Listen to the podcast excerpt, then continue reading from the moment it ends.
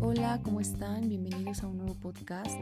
En esta ocasión voy a hablar sobre los tipos de contracciones musculares. Pero para adentrarnos en los tipos de contracción, tenemos que saber primero qué es una contracción.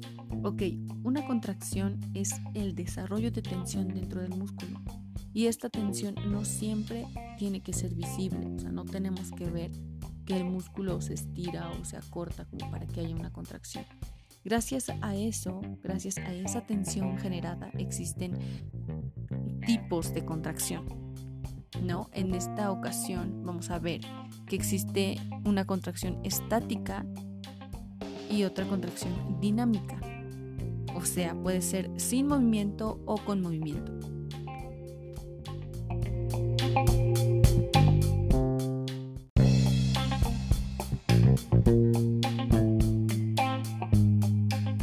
La contracción estática se encuentra la contracción isométrica, en la cual no hay cambio de longitud del músculo, ya que la resistencia es igual a la capacidad de contracción. Esto quiere decir que no necesita movimiento para que una tensión se produzca. Un ejemplo puede ser que levantes los brazos a la altura de tus hombros y los mantengas ahí unos dos minutos. No estás moviendo los brazos, no estás haciendo ningún movimiento, pero ya generas tensión, ya sientes que cansa o que de alguna manera quema. Entonces eso esa es la contracción isométrica. En la contracción dinámica encontramos la contracción isotónica, en la cual el músculo sí va a cambiar de longitud, ya que se produce un trabajo externo que va a ser medible a partir de una fuerza y una distancia que se recorre. Esto quiere decir que el movimiento va a partir de un punto y llegar a otro.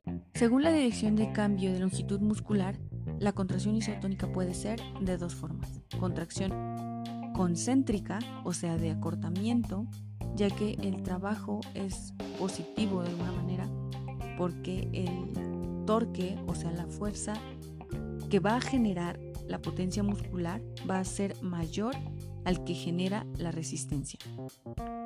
Y la contracción excéntrica o de alargamiento, que es un trabajo negativo y es cuando el torque, o sea, la fuerza que genera la potencia muscular, va a ser menor al que genera la resistencia. No podemos olvidar que en la contracción isotónica, aparte de que la longitud va a cambiar, la tensión va a ser constante. Significa que siempre va a haber el mismo recorrido y siempre va a ser el mismo peso, ya sea en la acción concéntrica o en la acción excéntrica. Y pensarán, ¿de qué me sirve conocer los tipos de contracción? pues de mucho. Y de eso les estaré hablando en el siguiente podcast. ¿Ok? Nos vemos.